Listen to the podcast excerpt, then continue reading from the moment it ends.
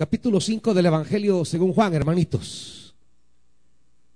Capítulo 5 del Evangelio según Juan. ¿Lo tienen, iglesia? Vamos a leer del versículo 1 en adelante. Juan capítulo 5. Algún tiempo después se celebraba una fiesta de los judíos y subió Jesús a Jerusalén. Había allí junto a la puerta de las ovejas un estanque rodeado de cinco pórticos, cuyo nombre en arameo es Betzatá. En esos pórticos se hallaban tendidos muchos enfermos, ciegos, cojos y paralíticos.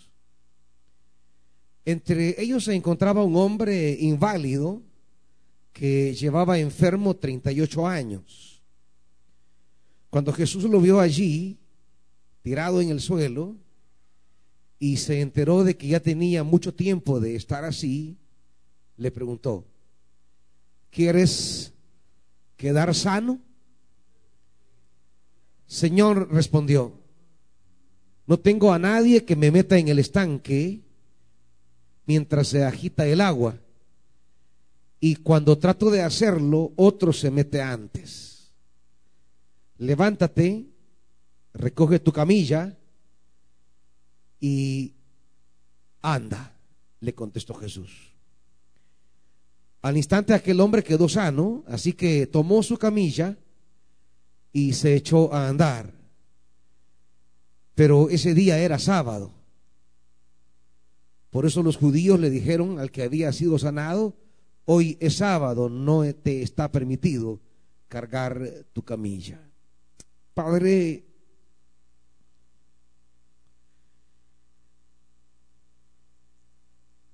aquí estamos delante de ti. Quizá algunos en oscuridad, como los ciegos del estanque otros estancados,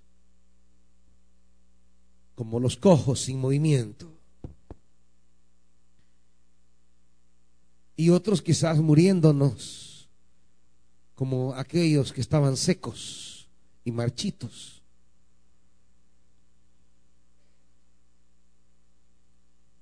Y construimos nuestras esperanzas conforme a las posibilidades humanas.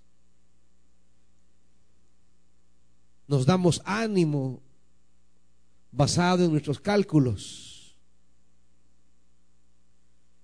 Pero pasan los años y nuestras mismas incapacidades ahogan las esperanzas construidas humanamente.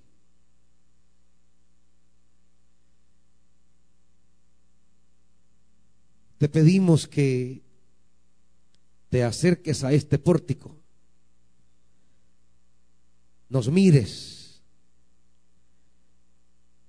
y nos preguntes si queremos ser sanados.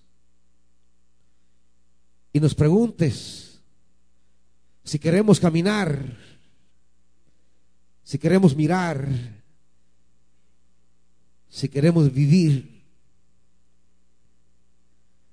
Y sin lugar a duda, Dios, nuestra alma va a gritar sí. Así que háblanos. Amado Espíritu Santo, háblenos. En el nombre de Jesús. Amén.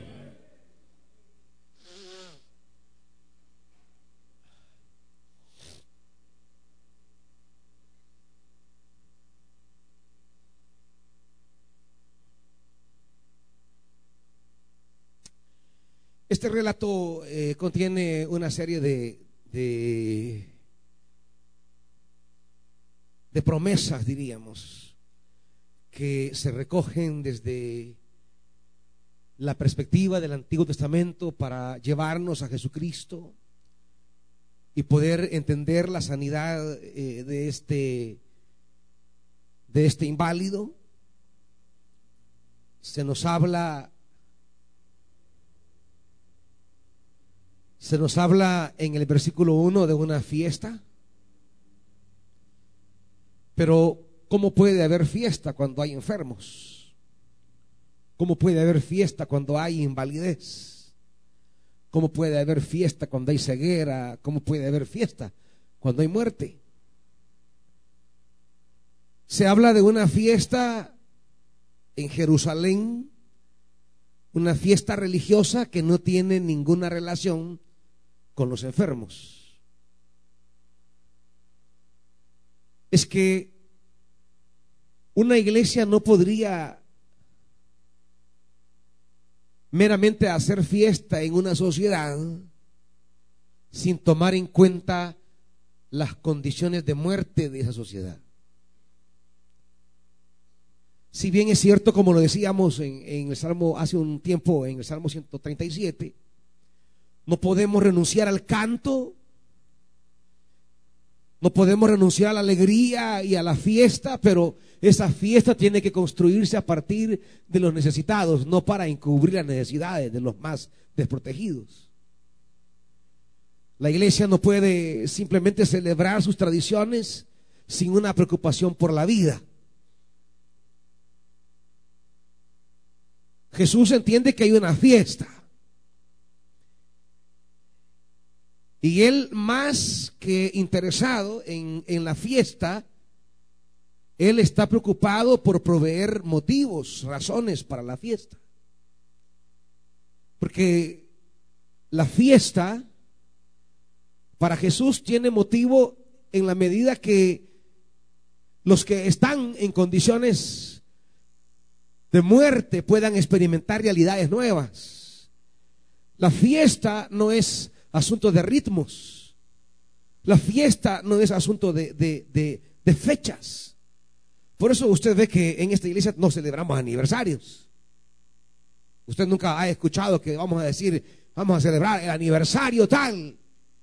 Porque aquí no celebramos fechas. Celebramos las obras de Dios. Por eso Cualquier tiempo es motivo de fiesta. Mientras el Señor esté mostrando su buena mano sobre nosotros, habrá alegría y habrá fiesta. No tenemos que esperar que lleguen días de, candela, de, calendario para poder pensar en la fiesta. Pero cuando la iglesia celebra fiestas por costumbres, pero no hay nada que celebrar, entonces la fiesta deja de ser fiesta y se vuelve un mero rito vacío. Jesús sube a Jerusalén, una ciudad que celebra, pero olvida a sus enfermos, olvida a sus ciegos, olvida a sus paralíticos, olvida a sus muertos. Por eso Jesús no se va al templo a celebrar. Se va a este estanque llamado Betzata o Betzatá, Betsaida, otras versiones. Hay por lo menos tres variantes en griego sobre el nombre del lugar. Pero está ahí el estanque. Jesús sube a celebrar la fiesta, pero la fiesta no se celebra con aquellos que están en hegemonía, en el poder, se celebra con aquellos que no tienen oportunidad de vida. Para que la fiesta sea evangélica, eh, fiesta de evangelio hay que estar junto a los desprotegidos, a los pequeños, a los golpeados, a los enfermos, a los casi muertos. Cualquier fiesta que se concentre solamente en lo, en lo litúrgico y que no parta de la vida, no es fiesta realmente. En todo el Antiguo Testamento las fiestas que Dios instauró eran fiestas a partir de motivos, motivos agrícolas, motivos eh, de liberación. Los acontecimientos históricos eran los que, los que construían fiesta. Y la, y la renovación de esos acontecimientos era que provocaban la fiesta. No solamente celebraban la salida de, Egipto en, en la Pascua, sino que, que habían eh, leyes que provocaban acciones liberadoras en Israel y eso se celebraba. La llegada de la cosecha, un acontecimiento de fiesta. La vida, la vida era, era lo que se celebraba, no se celebraba un aniversario de algo. No se celebraba la fecha de algo, no, no, se celebraba la vida. La vida era el motivo de la celebración, pero, pero ¿cómo celebrar cuando no hay vida? La fiesta tiene sentido entonces en la medida que la fiesta sea instrumento para provocar vida. Jesús va a subir a la fiesta, pero no va a subir, bueno, ni siquiera le importa al evangelista decir el nombre de la fiesta, porque no es eso lo que quiere indicar, sino más bien donde Jesús celebra la fiesta. Yo creo que eso es importante entender, porque a veces nos preguntan, ¿y cómo está? Y yo creo que el Evangelio de Juan nos enseña una cosa. El asunto no es cómo estoy. El asunto es dónde estoy. Porque en la Biblia, el cómo estoy tiene relación con el dónde estoy. Porque mientras estemos donde Dios quiere que estemos, vamos a estar bien. Mientras estemos en el lugar donde debemos estar, vamos a estar bien. El estar bien en el Evangelio de Juan es estar donde Dios nos ha puesto. Jesús no está en el templo, está en el estanque. Porque ahí lo ha puesto junto a los enfermos, junto a los que no tienen esperanza, junto a aquellos que han perdido toda humanidad, los que son despojos humanos Ahí Dios lo ha puesto y ahí Él estará bien. Porque si estamos donde Dios nos ha puesto, estaremos bien porque Dios estará ahí con nosotros. Así que, más que cómo estoy, y, cuando pensamos de cómo estoy, estoy, siempre pensamos en nuestros, nuestras condiciones humanas. a veces nuestra propia situación no es muy buena. A veces no estamos pasando el mejor de los momentos. A veces tenemos adversidades. Pero si estamos donde debemos estar, la promesa de Dios que nos acompaña cuando estamos allí donde Él nos ha puesto, será mucho más fuerte esa promesa que la adversidad que nos rodea por momentos en la vida. Quizá hay situaciones en la vida que no nos van bien por momentos, pero no es eso lo que va a definir cómo estoy. Lo que va a definir es saber que estoy donde el Padre me ha puesto y eso trae promesas a nuestra vida y terminarán siendo más significativas, significativo eso que aquellas horas difíciles que podamos vivir. Jesús va, sube a Jerusalén, se va al estanque.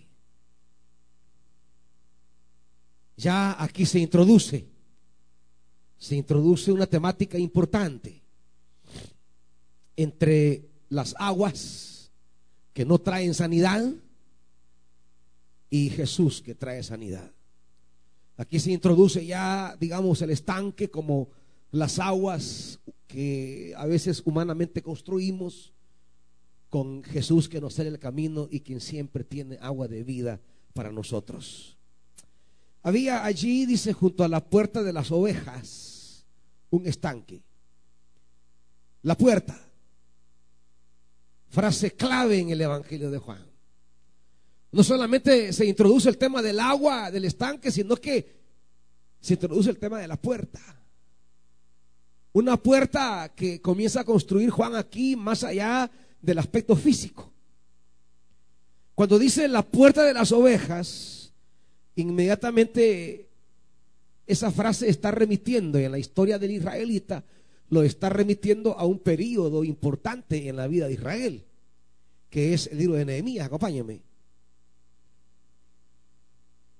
Libro de Nehemías. Cuando leemos el capítulo 3,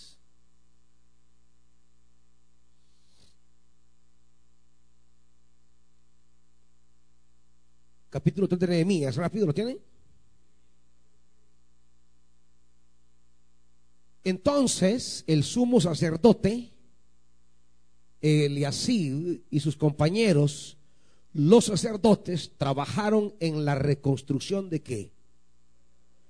La reconstrucción de la puerta de las ovejas. La repararon y la colocaron en su lugar. Y reconstruyeron también la muralla desde la torre de los cien hasta la torre de Hananel. La puerta de las ovejas trae inmediatamente a la conciencia del israelita el tiempo de Nehemías, el tiempo de la reconstrucción, el tiempo del levantamiento de puertas. Al hablar de la puerta de las ovejas, inmediatamente viene a la conciencia de la fe una realidad de destrucción y de reconstrucción. Una realidad de, de muerte, pero a la vez de vida. El tiempo de Nehemías es un tiempo de levantar muros, es un tiempo de levantar puertas. Es un tiempo de una puerta en la que vamos a entrar. Y el Evangelio dirá más adelante, yo soy la puerta, el que por mí entrare será salvo. Y entrarán y hallarán pastos verdes, dice, ve el Evangelio de Juan conmigo, capítulo 10.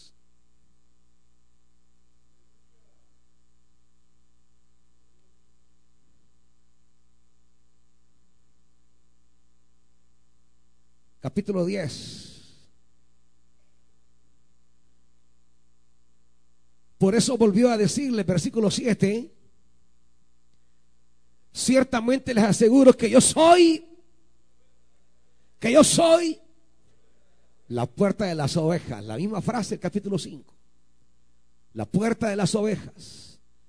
La puerta reconstruida por sacerdotes hace muchos siglos es una puerta que ahora aglomera enfermos, que están como estaba la puerta antes, destruida, quemada, acabada. Y ahora Israel vuelve a estar en la misma condición, ciegos, cojos y secos, que es el término griego. Pero hay alguien que es la puerta de las ovejas, hermanitos. Y usted y yo estamos ahí para entrar a esa puerta de las ovejas. Porque usted y yo somos ovejas. Y Él es nuestra puerta. Esa puerta que nos reconstruye, que nos levanta, que nos da luz. Esa puerta que en nuestra confusión nos da claridad. En nuestras cojeras nos ayuda a caminar. Cuando nos estamos muriendo, reaviva nuestra vida. Jesús la puerta de las ovejas está aquí, hermanos. Esta noche. Y dice ocho, todos los que vinieron antes de mí eran unos ladrones y unos bandidos, pero las ovejas no le hicieron caso. Yo soy la puerta el que entre por esta puerta que soy yo será salvo y se moverá con libertad y hallará pastos. Será salvo, se moverá con libertad y hallará pastos. Esta noche es noche de pastos para las ovejas. Esta noche es noche del Salmo 23. En delicados pastos me hará descansar. Andamos hambrientos y sedientos como ovejas. Y Él aderezará esta noche mesa delante de nosotros. Nos dará a beber junto a corrientes de agua esta noche. Él es el pastor de las ovejas. Quizá hayamos venido sedientos esta noche, hambrientos tal vez, cansados. ¿Cuántos quizás no quisieron venir porque estaban cansados en su casa? Sacaron fuerza de flaqueza y vinieron. Saldrán de aquí con nuevas fuerzas. Llegaron sedientos.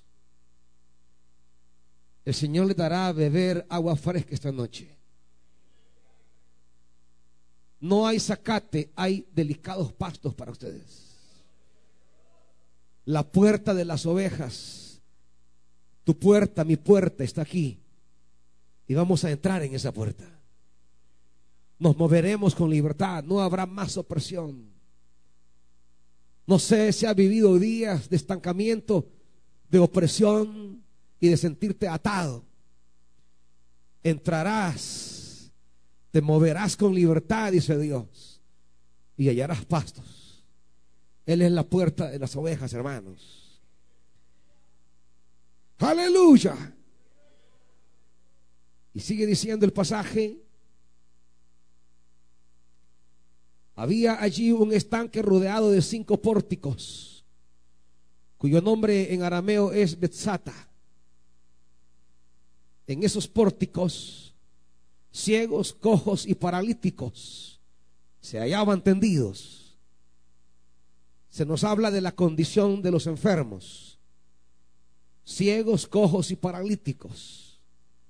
Diríamos que son como tres categorías de, de existir como personas la ceguera, vivir en tinieblas, la parálisis es no tener actividad, estar estancados, no tener movilidad.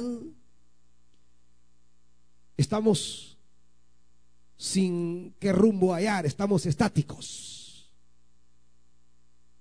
La ceguera que no me deja ver, y lo decimos de esta manera, no sé qué hacer, no sé para dónde ir, porque no veo el camino. Y la parálisis, que no me da la fuerza para continuar. Caemos postrados o desmayados o estamos tullidos, que es la traducción más literal. Estoy tullido en una área de mi vida que no avanzo. Estoy estancado, estoy paralizado, soy paralítico, si no de manera física, pero soy paralítico en alguna área de nuestra vida. ¿Cuántos sienten que no avanzan? Hacen grandes esfuerzos que no se traducen en mayor avance. Se desgastan día tras día y sienten que no logran avanzar algunos metros. Hay parálisis. Pero también están los, los secos. Eh, eh, paralíticos no es la mejor traducción aquí. Ciegos, cojos y secos es la traducción correcta. Haciendo referencia casi a personas que están ya muertas. Es decir, se les ha secado la vida. Cuando habla de secos, están sin vida. Algunos no ven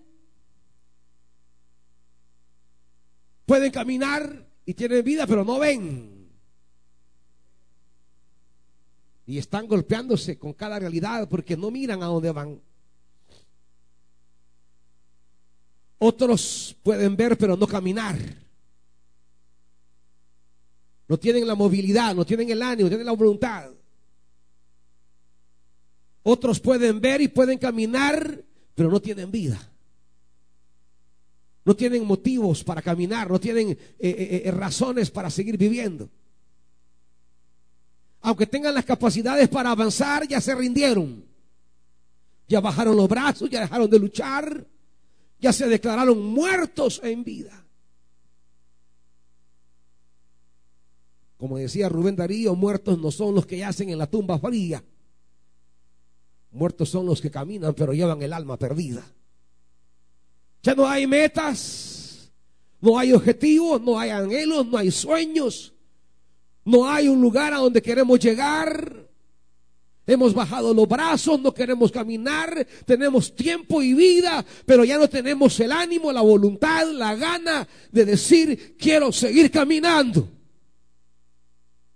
Quiere tirarlo todo, quiere abandonarlo todo, quiere renunciar a todo. Quiere que todo esto se acabe ya. Se quiere petrificar en el tiempo, pero por razones de falta de vida, los secos. Y ahí están en, en el estanque, ciegos, paralíticos y secos. Buscando en el estanque de Betzata, construyendo a veces y realidades, viviendo de, de ficciones, de virtualidades. Ese estanque que, que no trae vida. Mas nosotros sabemos que hay un estanque que salta para vida eterna. Dice el libro de Ezequiel, acompáñenme.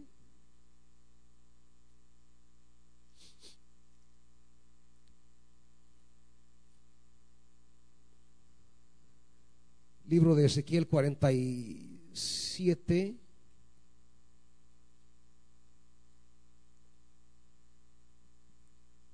Ezequiel 47.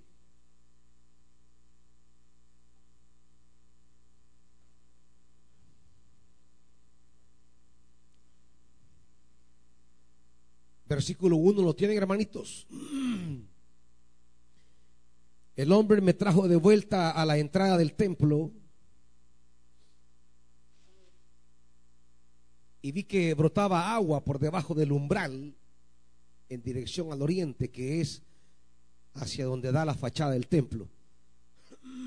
El agua corría por la parte baja del lado derecho del templo al sur del altar. Luego el hombre me sacó por la puerta del norte y me hizo dar la vuelta por fuera hasta la puerta exterior que mira hacia el oriente y vi que las aguas fluían del lado sur. Las aguas fluían. Quizás las aguas del estanque se agitan una vez al tiempo, mas el río de Dios fluye sin parar. Él no solo es la puerta, de las ovejas, también es el río de Dios que fluye. Y sigue diciendo, tres, el hombre salió hacia el oriente con una cuerda en la mano, midió 500 metros y me hizo cruzar el agua, la cual me llegaba a los tobillos. Luego midió otros 500 metros y me hizo cruzar el agua que ahora me llegaba a las rodillas midió otros 500 metros y me hizo cruzar el agua que esta vez me llegaba a la cintura. Midió otros 500 metros, pero la corriente se había convertido ya en un río que yo no podía cruzar. Había crecido tanto que solo se podía cruzar a nado. Entonces me preguntó, ¿lo has visto, hijo de hombre? Enseguida me hizo volver a la orilla del río y al llegar vi que en sus márgenes había muchos árboles. Y allí me dijo, estas aguas fluyen hacia la región oriental, descienden hasta el Arabá y van a dar al mar muerto. ¿Está oyendo? Eso marchito, eso seco, eso muerto. Y sigue diciendo la palabra, cuando desembocan en ese mar, las aguas se vuelven dulces. Por donde corra ese río, todo ser viviente que en él se mueva, vivirá. Y habrá peces en abundancia. Porque el agua de este río transformará el agua salada en agua dulce y todo lo que se mueva en sus aguas vivirá. Y junto al río se detendrán los pescadores desde Engadi hasta Eneglachín, porque allí habrá lugar para secar sus redes. Los peces allí serán tan variados y numerosos como en el mar Mediterráneo. 12. Junto a las orillas del río crecerá toda clase de árboles. Sus hojas no se marchitarán y siempre tendrán frutos. Cada mes darán frutos nuevos porque el agua que los riega sale del templo. Sus frutos se servirán de alimento y sus hojas serán medicinales. ¿Y quién es este río que ha salido de Dios? ¿Quién es este que ha descendido del trono de Dios? Es el Cordero de Dios, es la puerta de las ovejas, es Jesucristo a quien invocamos esta noche. A quien predicamos y en cuyo nombre clamamos esta noche. Él es el río de Dios y todo lo que se mueva en Él vivirá. Lo que se mueva en Él vivirá. Él es el río de Dios, hermanitos. Hay que sumergirnos, no se quede hasta los tobillos, no se quede a las rodillas, no se quede a la cintura. Métase. Deje que el río le dé vida. Convierta lo salado en dulce, lo muerto en vida, lo sano, lo enfermo en sano. Él es el río de Dios. Ese estanque imposibilitado de sanar a tanto enfermo ahí aparece el segundo tema del Antiguo Testamento, el río de Dios. Delante de ese hombre llegará el río de Dios. Por eso el Evangelio va a hablar de un paralítico, de un ciego y de un muerto. De aquí en adelante. Porque ahí está el paralítico, el ciego de Juan 9 y el muerto de Juan 11 para hablar de la capacidad divina a través de Jesús de intervenir en las realidades más críticas y graves que hayan podido llegar a nuestra vida. Él es el río de Dios, hermanos. Él es la puerta de las ovejas. Y Él está aquí, dice la Escritura. Hay un tercer motivo que viene del Antiguo Testamento, que lo quiero mencionar también. Dice, entre ellos se encontraba un hombre inválido que llevaba enfermo 38 años. La frase 38 años es un tanto enigmática porque no aparece con frecuencia en las escrituras. Sin embargo, hay un momento en la vida de Israel en el que esa cifra aparece para indicar un tiempo especial. Y dice Deuteronomio, acompáñenme Deuteronomio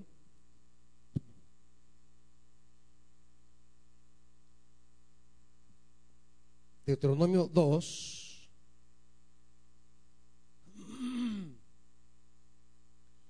Y traigo este pasaje de la escritura porque creo que ese paralítico va a representar a este Israel y nos va a representar también a nosotros ahora. Dice el versículo 13, Deuteronomio 2, 13, el Señor les ordenó que ¿Y qué le ordenó Jesús al paralítico? ¿Qué le dirá Jesús al paralítico al final? ¿Qué le va a decir Jesús? ¿Cómo? Camina, anda. Es que siempre el Señor nos dirá, camina, siempre. Él es el eterno peregrino, el, el constante caminante. Dios jamás se detiene. Dios nunca está quieto. Por eso el que se queda se aleja de Dios, no porque Él se aleja de Dios. No, se aleja de Dios porque Dios camina y Él se queda. Por eso no podemos quedarnos por nada, hermanitos. Porque Dios nos convoca siempre a caminar, a andar, a seguir. Dios no se queda estático, Dios no se queda quieto. Por eso Jesús va a decir en el mismo capítulo 5, versículo 17, va a decir, mi Padre hasta hoy trabaja y yo también trabajo. Está hablando de un Dios en actividad. Está hablando de un Dios en movimiento. El Dios de la Biblia es un Dios en movimiento. Camina, camina, camina, camina camina. Dios lleva adelante toda la historia humana. Él es el que va guiando la historia a su consumación. Por eso los que caminan con Dios son caminantes. Por eso cuando Dios se acerca a un hombre en su realidad humana, lo invita a acompañarlo, a caminar a todos los hombres de la Biblia y mujeres de la Biblia. Dios siempre los pone en camino. Nunca los llama para que se estén quietos. Por eso el Señor siempre llama a los inquietos. Los inquietos incomodan el orden, incomodan eh, eh, la, la, la, la calma. El inquieto siempre incomoda. Es que así es Dios. Dios es inquieto. Él no se está quieto. El primer hiperkinético es Dios, hermanitos. Él nunca se queda allí tranquilo. Él siempre está en movimiento y se acerca para ponernos a caminar. Él se acerca para ponernos en marcha y su orden siempre es camina. Se acerca a Abraham y le dice, levántate y vete, ponte en camino. Se aparece a Moisés allá en el monte Sinaí y le dice, ve a Egipto. Cuando Dios llama a alguien siempre le dice, ve, ve, ve, ve, ve, ve. El Cristo resucitado le dirá a sus discípulos, vayan. La orden perpetua de Dios siempre es ir, vayan, actívense, dinámense, caminen. Una iglesia estática ha dejado de estar con Dios. No porque ella se haya apartado de Dios, sino porque Dios avanzó y él se quedó. Apartarse de Dios es dejar de caminar. O mejor dicho, dejar de caminar es apartarse de Dios. La gente dice, no, pero yo no me he apartado de Dios porque, porque yo, yo sigo siendo buena persona. Yo tal cosa. No, si yo siempre oro. No, si yo siempre leo la Biblia. Si ahí estoy sentado en mi casa. Sí, cabal, ahí está, quieto, sin hacer nada. Es cierto. Es cierto que estás ahí tranquilito, pero no estás en movimiento, no estás en marcha, no estás caminando junto a Dios. No me aparto de Dios porque deje de orar. No, me aparto de Dios porque ya le perdí el ritmo de la marcha. Dios ya va pasos adelante y yo ya me quedé. Por eso Dios le dice, en marcha. ¿Cruza en qué? ¿Está conmigo o no, hermanitos? Ah, pues, ¿están mudos o qué? Pues, versículo 13. En marcha. Crucen el arroyo ese es el, arroyo que da acceso a la tierra prometida. Israel ya está en la frontera de la tierra prometida. Y así lo hicimos. Habían pasado qué? Y oiga lo que va a decir de 38 años. Habían pasado 38 años desde que salimos de Cade Barnea hasta que cruzamos el arroyo de Sered. Para entonces ya había desaparecido del campamento toda la generación de guerreros, tal como el Señor se lo había. Aquí está Israel con 38 años de impedimento de entrar a la tierra. 38 años y no entraban todavía. 38 años y no caminaban. 38 años y no avanzaban. 38 años y nunca llegaban. 38 años es la cifra que toma el autor de Juan para hablar de ese tiempo de Israel en el que le era imposible accesar a la tierra prometida. Es la cifra de la imposibilidad, es la cifra de, del no accesar a la promesa, es la cifra que, nos habla de nuestra, de nuestra eh, diríamos, incapacidad para accesar a la tierra. 38 años es, es el recuerdo de la, de la memoria de Israel, de ese periodo en que Israel por sí mismo no pudo entrar. Hasta que el Señor le visitó y le dijo, marchen. Este hombre, al igual que, que el antiguo Israel, ha estado 38 años en los que no ha podido entrar al estanque. Ahí está el estanque, símbolo de la tierra prometida en el Deuteronomio. Y ha estado 38 años queriendo entrar, queriendo entrar, queriendo entrar, queriendo entrar. Y no puede entrar. Está a punto de morir esa generación. Este hombre ha estado 38 años y siempre alguien se le adelanta. Siempre alguien le quita la bendición. Siempre alguien le roba la sanidad. Mira la tierra de lejos. 38 años es el tiempo de la imposibilidad de la fuerza de nuestras manos. Pero ese periodo de 38 años ha llegado a su final, hermanos. El río de Dios, la puerta de las ovejas, está con nosotros esta noche.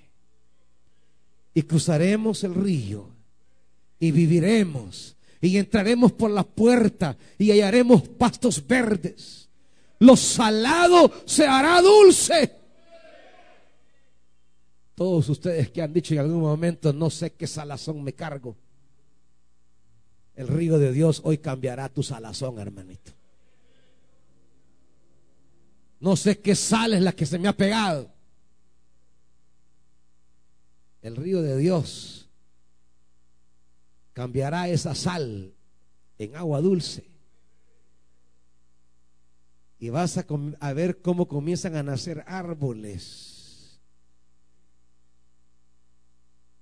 Cómo comienzan a brotar pescadores porque ya hay vida. Verás cómo comienzan a llegar oportunidades cerradas y olvidadas a tu vida. Oportunidades que fueron selladas para nunca más salirse, romperá y emergerán cosas que habías olvidado ya hace años que renunciaste a alcanzarlas, se va a abrir la posibilidad de hacerlas, porque el río de Dios crea nuevas oportunidades, genera vida. Donde no habían empleos, hay pescadores, dice. Donde no habían frutas, hoy hay árboles frutales. Porque el río de Dios va a producir cosas nuevas. Esta noche nos vamos a meter al río de Dios. Esta noche nos vamos a meter a la puerta. Esta noche vamos a cruzar la tierra. Es noche de cruzar el arroyo. La tierra que se nos ha eh, negado, que otro ha llegado antes. Hoy llegaremos a tiempo pero en el nombre de Jesús. No en nuestros códigos, no en nuestras cuentas, no en nuestras alianzas, no en nuestro poder, no en nuestras capacidades, sino en el nombre de Jesús. Con estos motivos, el evangelista Juan coloca la sanidad de este hombre en ese, en ese contexto de Antiguo Testamento en ese contexto de la puerta, en ese contexto del río, en ese contexto de que es la hora de cruzar a la tierra prometida. En ese contexto, Jesús aparece como aquel que hace posible lo que hasta hoy ha sido imposible. En un ambiente de destrucción y que estamos quemados, Él se levanta como la puerta de vida En ese ambiente donde estamos muertos y salados, Él aparece como el río de Dios. En ese ambiente de derrota, de impedimento de entrar a la tierra, Él aparece diciéndonos, camina, camina. Él es nuestro Dios. Y estamos esta noche para entrar a esa puerta, meternos en ese río y cruzar el arroyo hacia la tierra prometida. ¿Y qué se dice de ese hombre? Bueno, estaba inválido. Había un hombre que estaba en su enfermedad, dice el griego. Y quiero reparar en esto porque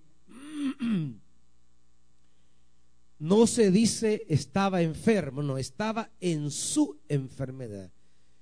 Es que el, evangelista está sugiriendo que este hombre en particular había llegado a esa situación por un error que él había cometido.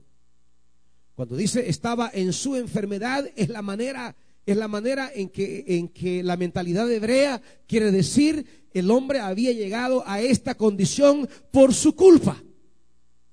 No era una enfermedad eh, eh, eh, meramente casual, no era una enfermedad de la nada, había una causalidad propia, el hombre se la había causado.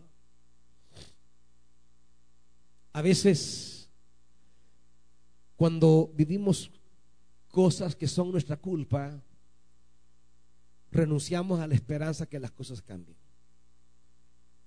A veces cuando nosotros somos los culpables de haber llegado a una situación caótica en nuestra vida, a veces nos rendimos porque nosotros cometimos el error.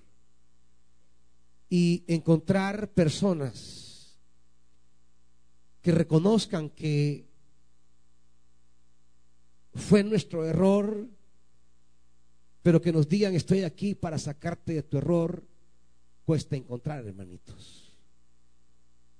Las personas se nos acercan para recriminarnos nuestros errores y para dejarnos en nuestros errores. Pero Él se aparece para sacarnos de las consecuencias de nuestros errores. Por eso Él le dirá más adelante en el versículo 14, mira ya has quedado sano, no vuelvas a pecar, no sea que te ocurra algo peor. Ratificando el sentido del versículo, estaba en su enfermedad. La condición de este hombre fue a causa de algo que él hizo. ¿Y acaso los caminos más torcidos que hemos vivido en un momento ¿Acaso las horas más oscuras que hemos tenido en la vida, acaso no fueron errores nuestros? Los momentos de dolor a veces más duros que hemos experimentado no fueron por nuestra mala cabeza. ¿Acaso no fueron nuestras fallas las que trajeron sobre nosotros días de dolor y tristeza? ¿Acaso al mirar hacia atrás en la vida, no fue nuestra mentalidad la que nos robó la alegría y nos trajo días de, de, luto y tristeza. Pero este pasaje nos habla que Él apareció para redimirnos aún de las consecuencias de nuestros errores. Por tanto, hay salvación, hay sanidad, hay esperanza esta noche. Una de las cosas más terribles es cuando por nuestra culpa entramos a una fase terrible de la vida y todos comienzan a, juzgarte, a condenarte, a, culparte y, y, a dejarte ahí postrado en tu soledad, abandono. Y y eso provoca en nosotros una, una especie de derrota interna. Por eso, cuando Jesús le pregunta, ¿quiere ser sano? ¿Qué le dice el hombre? ¿Qué le dice el hombre? No tengo a nadie. Es el relato de un hombre que solo responde fracaso. El hombre está oyendo una pregunta maravillosa y no es capaz de entender la magnitud porque la mentalidad de fracaso es mayor que la puerta que se le está abriendo delante de él. Con la pregunta Jesús le abre una puerta de esperanza y él no entra porque el discurso del fracaso es mayor. La mentalidad de la derrota lo domina. De su palabra no brota ni siquiera un ruego ni una súplica. No hay un ten misericordia de mí, no hay un ayúdame, no hay un Jesús, mírame, no. No tiene ya la fuerza ni siquiera de decirle, Dios, ten misericordia de mí. Ha caído bajo el peso de su error.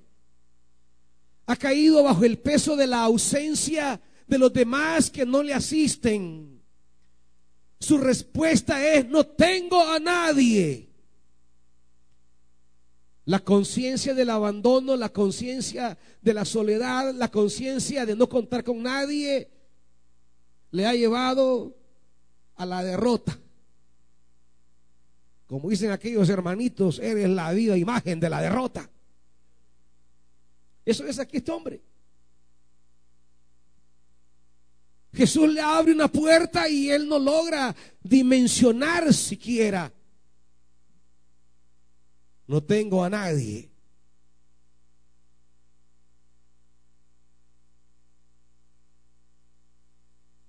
No hay nada más complicado en la vida cuando usted ya se derrotó. Cree que ya no se puede hacer nada. Cree que los golpes de la vida son más fuertes que la mano reconstructora de Dios. Nos sentimos apagados, sometidos, aplastados. Ya no creemos que es posible resucitar. Ya no creemos que es posible recomenzar. Hemos renunciado a toda utopía, a todo sueño, a toda esperanza. Creemos que nuestros errores son el punto final de la historia. Este pasaje nos dice que la puerta de las ovejas, que el río de Dios tiene la última palabra. Y que aunque esta noche estés en ceguera por tu culpa, aunque esta noche estés en enfermedad por tu culpa, aunque esta noche hayas caído en el embrollo más terrible por tu culpa, aunque esta noche estés en una condición de atadura por tu culpa, Él está aquí para hacerte olvidar ese pasado, para romper. Por eso, ¿sabe usted que en este pasaje, de forma extraña, la palabra que más se repite de lo que le pertenece al enfermo es la palabra camilla. Fíjese que, que se va a repetir en cuatro ocasiones. Porque él debe entender que la camilla representa ese estado de inmovilización. Y por eso la palabra es, levántate recoge tu camilla y anda. De estas tres frases del versículo 8, levántate es, diríamos, el presente. Tu camilla va a representar su pasado. Y camina es su futuro. Pero lo que se va a repetir es la palabra camilla. Versículo 8, recoge tu camilla. Versículo 9, el hombre tomó su camilla. 9 al final, no te está permitido cargar la camilla. Versículo 11, el que me sanó me dijo, recoge. Es como la insistencia constante de hablar de la camilla como eso que antes cargaba al hombre, mas ahora él debe cargar lo que antes lo cargaba. Eso en lo que él está postrado antes, ahora no lo detiene para caminar. Es es como entender que el pasado es lo que inmoviliza a muchos. La pérdida de algo que no logran superar.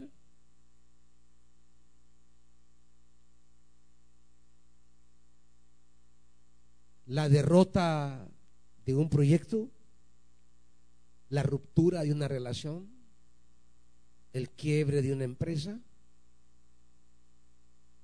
el despido de un trabajo, la pérdida de un bien,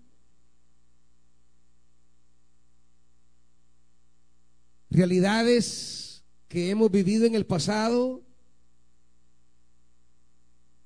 que a veces son culpa nuestra y que la pérdida de eso nos tiene postrados.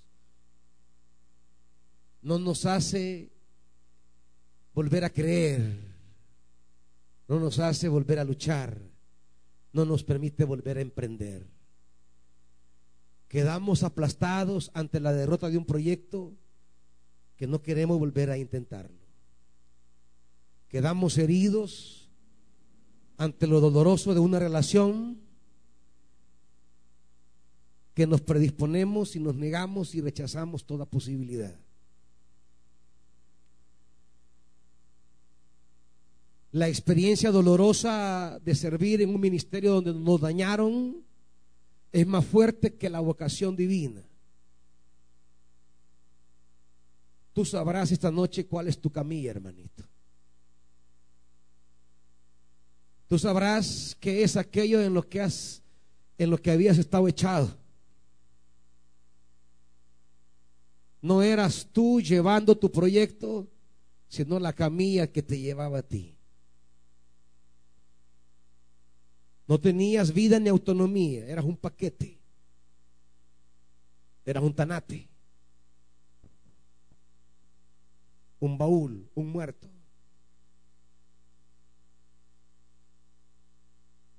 Y hay muchos que no van cargando una camilla, llevan muchas camillas. Y con esas camillas no vamos a abrir nuevos caminos. Para caminar no me debe llevar la camilla, no me debe sujetar la camilla, no debo estar amarrado a la camilla. Esta noche es noche que la mano de Jesucristo no solamente obre en las consecuencias físicas, quizás familiares o económicas de los errores nuestros, sino que aún más es noche para que Él despierte esperanza de creer que con Él podemos abrir nuevos caminos. Esa noche es para que Él resucite en nosotros la esperanza de creer que se pueden hacer cosas nuevas, que podemos emprender cosas grandes, que la derrota del ayer no es mayor que la convocatoria a la que Él me llama para abrir nuestros nuevos caminos que la experiencia dolorosa del Egipto no es mayor que la tierra prometida. Que los sepulcros de nuestros padres no son mayores que la historia que nuestros hijos pueden construir. Que no estamos determinados por la, por la camilla del pasado, sino por ese Dios que va a caminar adelante y nos invita a caminar con Él. Que no es nuestra postración fruto de nuestra locura, la que va a determinar a nuestra generación que es posible en su nombre levantarnos de donde estamos, tomar la camilla y caminar hacia nuevas fronteras. Aleluya. Bendito Dios. No nos demos por vencido, iglesia. No podemos quedar postrados lamiéndonos las heridas. No podemos quedarnos de manera perpetua con nostalgia mirando el pasado.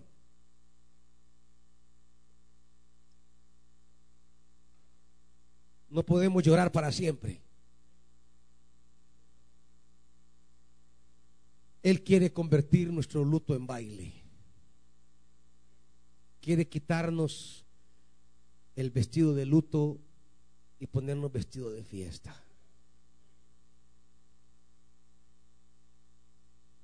No puedes quedarte en tu camilla inspirando lástima para siempre. Él te ha llamado para ser un conquistador. A cruzar el, el río y conquistar tu tierra. A entrar por la puerta y comer verdes pastos. A meterte al río porque habrá vida, trabajo y bendición. La maldición, que no es más que las cosas negativas que hemos traído a nuestra vida por nuestra mala cabeza, no es la última palabra. La última palabra la tiene Dios en Jesucristo su Hijo. Y por eso dice Juan capítulo 1,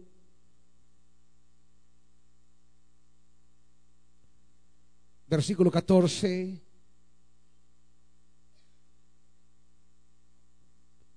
Versículo 16, eh, perdón. ¿Está conmigo? De su plenitud, todos hemos recibido, ¿qué iglesia? Que hemos recibido gracia sobre gracia, gracia sobre gracia, gracia sobre gracia.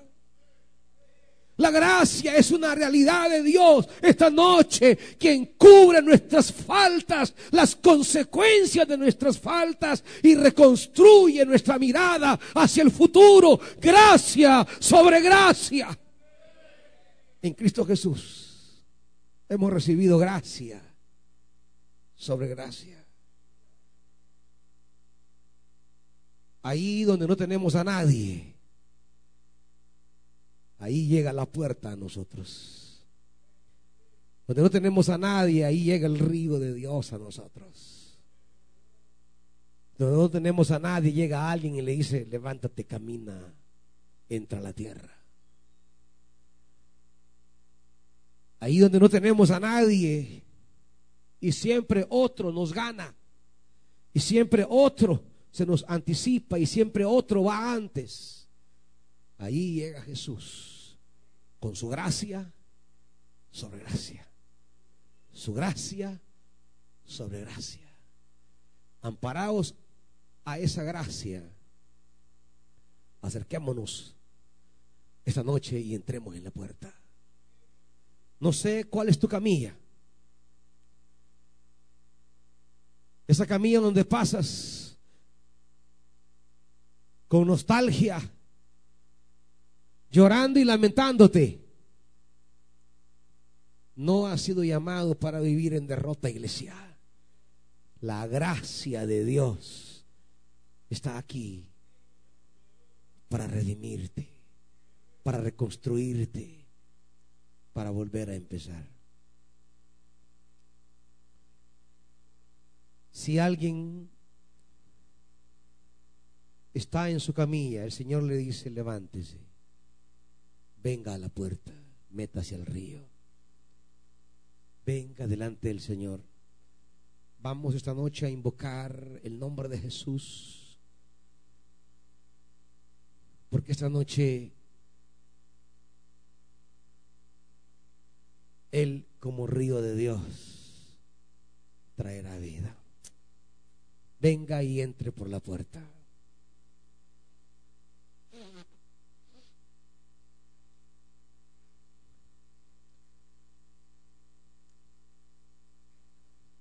Traiga su situación, traiga su realidad delante de Dios. Cuéntele a Él. Jesús vuelve a hacer la pregunta como hace muchos años ya. ¿Quieres ser sano?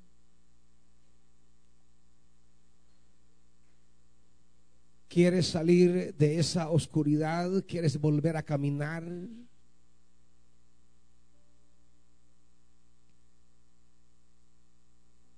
¿Cuántos años había experimentado ese hombre la sensación de no poder caminar.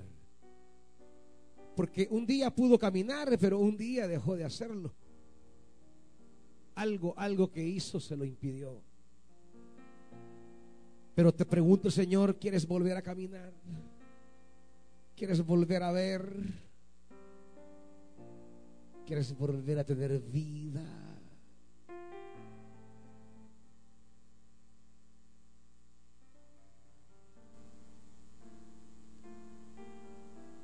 Quizás en la amargura de nuestra vida las aguas se habían salado, los peces se habían muerto, los árboles se habían secado.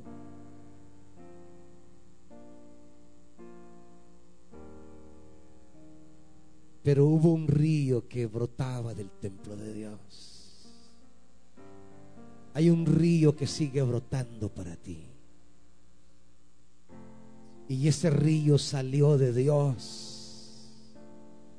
y entró en nuestra historia. Ha entrado en tu historia, en tu vida, en tu familia. ¿Cuántos sienten a la familia morirse?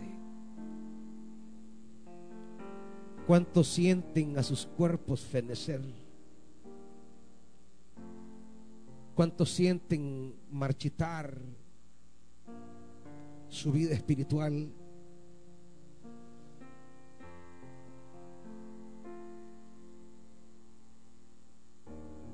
El río de Dios sigue fluyendo. El río de Dios sigue saliendo. El río de Dios no se agita de vez en cuando como el estanque, fluye para siempre y salta para vida eterna.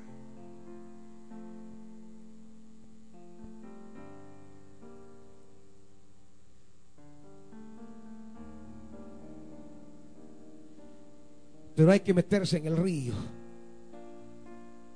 Métete en el río los tobillos, las rodillas, la cintura. Entra por la puerta. Hallarás redención, te moverás con libertad y hallarás pastos verdes. Comerás el fruto de la tierra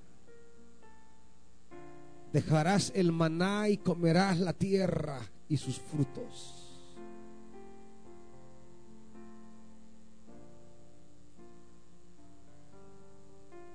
Tus 38 años se terminan y comerás el fruto de la tierra.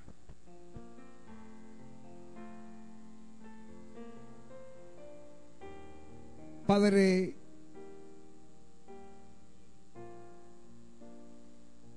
en el nombre de Jesús. Nombre que es sobre todo nombre. En el nombre de Jesús. Espíritu Santo, visítanos esta noche. Queremos entrar por la puerta. Queremos entrar al río. Queremos cruzar a la tierra. Hoy queremos dejar nuestra camilla. Di la palabra. Que la palabra que hoy se ha predicado que la palabra que hoy se ha anunciado se haga carne en la vida de estos hombres y mujeres que no quieren estar más en sus camillas.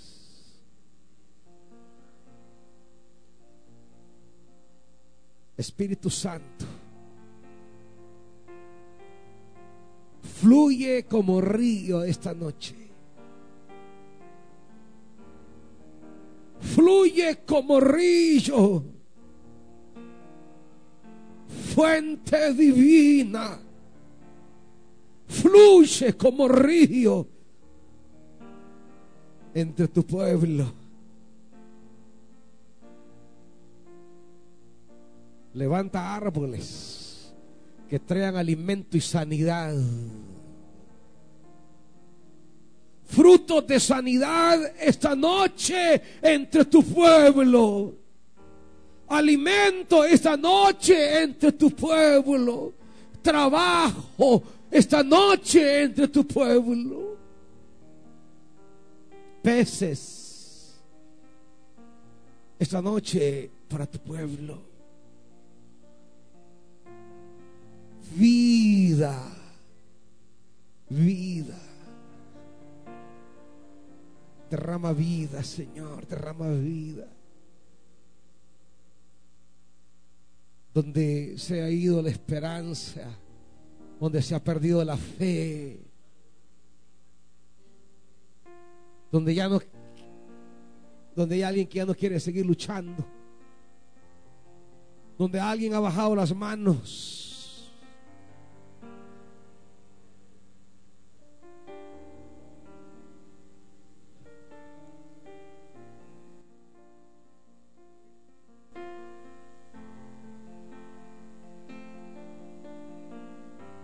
Él es la puerta.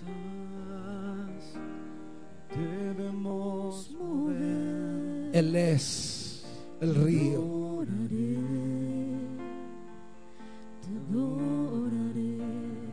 Oh, sí. Aquí estás obrando en mí. El Padre sigue trabajando. Esta noche trabaja en ti el Padre, porque Él jamás ha dejado de trabajar. Él es el eterno constructor. Él es el perpetuo arquitecto.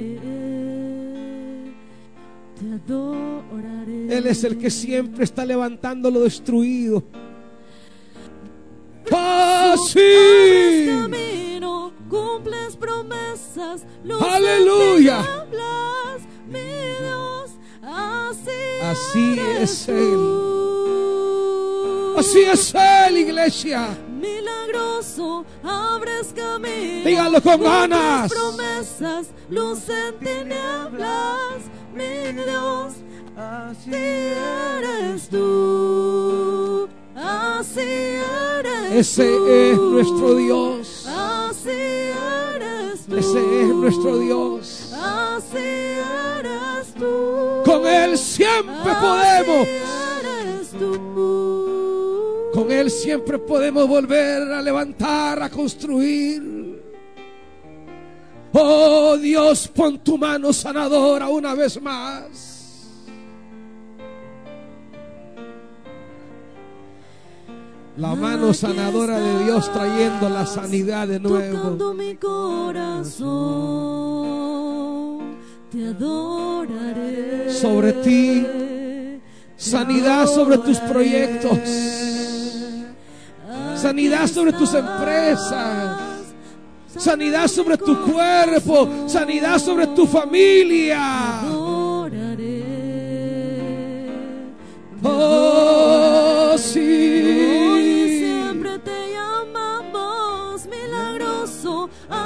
Oh, sí, en el nombre de Jesús, una vez más, Dios.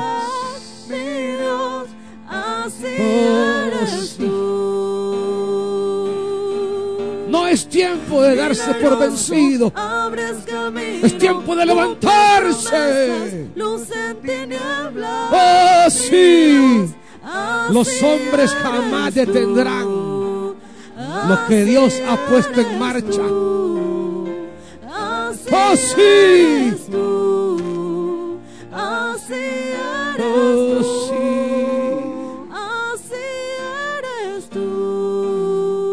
Los hombres nunca podrán derribar lo que Dios ha levantado. Oh Espíritu Santo. Oh Espíritu Santo. Levanta Dios en el nombre de Jesús. Levanta.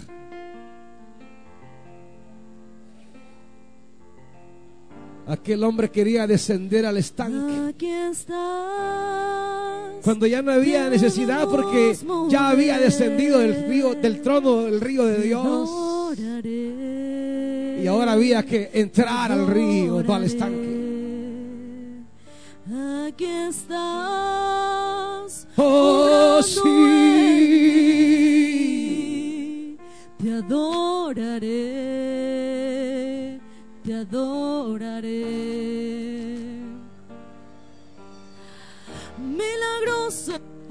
Abres camino, cumples promesas, luz en tinieblas, mi Dios, así eres tú. Oh, Dios aviva el fuego. Milagroso, camino, cumples promesas. Si hay quienes están perdiendo el fuego y la vida, Dios, ahora resucita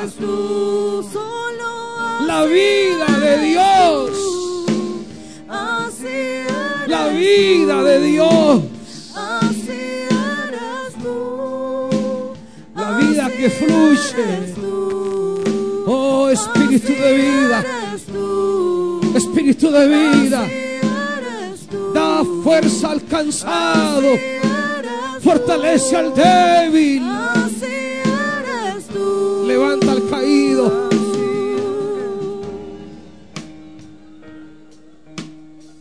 Oh Espíritu Santo.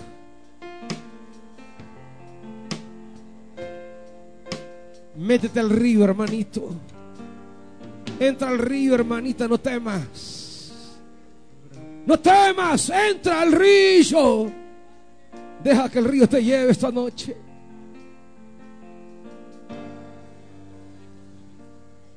Deja que el río te lleve. No pueda ver, está sobrando. Aunque no pueda Nada ver, en está él. sobrando. No te quedes hasta el tobillo. estás, siempre está sobrando. No tengas miedo hasta la rodilla. Nada en él. está Métete. sobrando. Aunque no pueda ver, está Oh, el río de Dios fluye. no pueda ver, está sobrando. Siempre Oh, el río de Dios se desborda. sobrando. Siempre estás, siempre estás sobrando. Deja que te lleve. no está Ahí hay vida. Aunque no pueda Ahí hay está resurrección.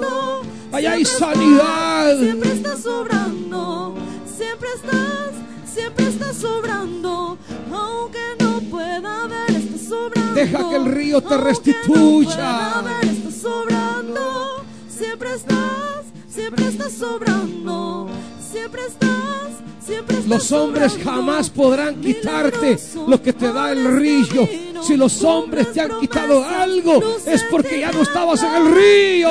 Dios, así eres tú. Pero hoy puedes entrar al río otra vez. Milagroso, abres camino, cumples promesas, No hay hombre que detenga a los que van en el río de Dios. No hay situación que detenga a los que van en el río de Dios. No, no lo hay. Entra al río. Entra al río. Oh Espíritu, envía provisión. Envía pastos verdes donde no hay comida de tu pueblo. Envía pastos verdes. Así eres tú. Oh sí.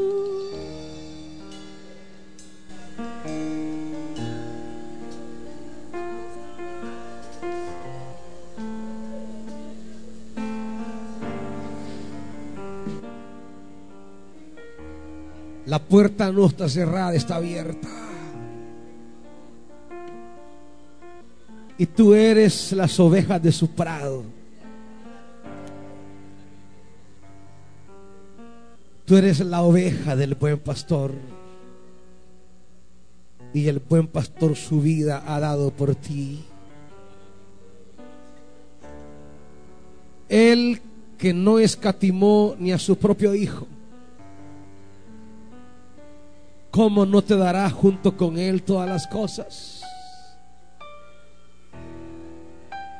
Métete al río, entra al río.